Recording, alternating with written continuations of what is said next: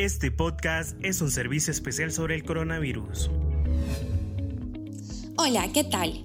Les saluda Yesarita en una emisión más de este espacio de la Universidad Nacional Autónoma de Honduras, que sirve para educar e informar a la población hondureña para la prevención del COVID-19. Este espacio también sirve para actualizar a la población sobre el acontecer universitario y las principales actividades que se realizan desde la máxima casa de estudios. Ante el crecimiento de los números de casos positivos del coronavirus, la máxima casa de estudios establece las siguientes consideraciones. Jorge Calderón nos brinda el resumen. Entre las consideraciones que brinda la UNA ante la situación actual, se destaca que para poder lograr, estimar y mitigar la propagación de la pandemia, es necesario incrementar el número de pruebas diarias para identificar a los portadores e iniciar los procesos de aislamiento de estos, para romper la cadena de transmisión, particularmente en aquellas áreas donde se han detectado más casos. Aunque las medidas de distanciamiento social y aislamiento social deben mantenerse, es necesario comenzar un proceso de apertura progresiva e inteligente de la actividad productiva, observando las más estrictas medidas de bioseguridad con el objeto de garantizar la seguridad alimentaria y proteger el empleo una vez que las condiciones lo permitan. La UNA ha estado trabajando de manera conjunta con la Comisión Permanente de Contingencias, la Secretaría de Salud, la Organización Panamericana de la Salud, la Organización Mundial de la Salud y el sector privado en el desarrollo de los protocolos de seguridad que garanticen una apertura progresiva, ordenada y segura de la economía. Por otro lado, la UNA recomienda el uso de un enfoque integral de las medidas para evitar la propagación del coronavirus, considerando factores políticos, económicos y sociales que contribuyan a garantizar la gobernabilidad del país, así como comenzar a utilizar los centros de aislamiento para pacientes con COVID-19 que presenten síntomas leves o intermedios, tal como el Palacio Universitario de los Deportes. Se recomienda reforzar las medidas de bioseguridad para los trabajadores de la salud con el fin de evitar más contagios entre ellos que se encuentran combatiendo en primera línea contra el coronavirus y resaltar la importancia de participar en investigaciones científicas de carácter global en la evaluación de medicamentos para combatir el COVID-19, tal como el estudio Solidaridad de la Organización Mundial de la Salud. Agradecemos a Jorge Calderón por esta información. De suma importancia tomar en consideración cada una de las recomendaciones brindadas por la Academia hacia la sociedad hondureña. Por otro lado, les comento que se ha constatado que el COVID-19 afecta a los vasos sanguíneos cerebrales según una reciente investigación. Esras Díaz nos informa.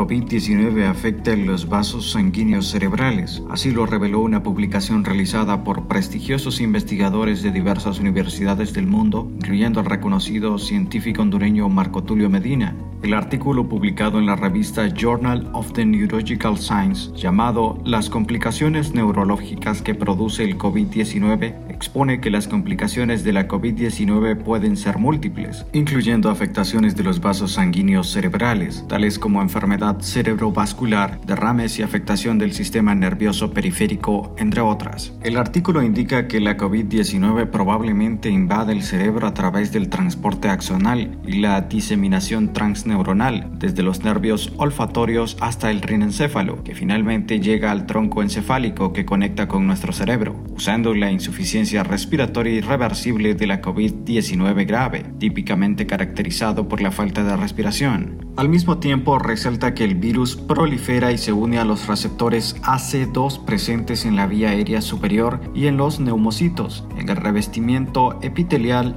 alveolar, así como en las células endoteliales de los pulmones, el corazón, los riñones y el intestino, resultando en endotitis generalizada, misma que causa neumonía severa, colapso multiorgánico incluyendo insuficiencia cardíaca, falla de riñones, entre otras afecciones. Este documento publicado el 30 de abril de 2020 servirá a los médicos y neurólogos alrededor del mundo a tomar en consideración estas complicaciones asociadas a la COVID-19, sustentó Medina, quien es uno de los colaboradores de la investigación que lideró Gustavo Roman del Hospital Metodista de Houston.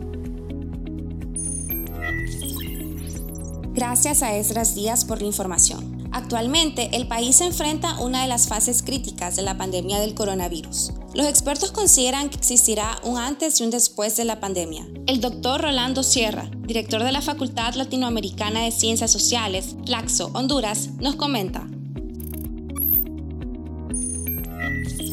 Bueno, en primer lugar creo que podemos ver comportamientos diferenciados en la sociedad que tienen que ver especialmente eh, con condiciones de vida, con capacidades y con expectativas también de vida. Realmente hay sectores que no tienen las condiciones para eh, llevar las medidas del confinamiento, aislamiento y tienen que prácticamente romper todo tipo de medidas y no necesariamente tiene que ver con temas de falta de conocimiento o educación. Luego eh, vemos eh, personas también que tienen las condiciones y para las medidas, pero también eh, no las cumplen. Esto también tiene que ver, en segundo lugar, con mm, un poco el contexto del país.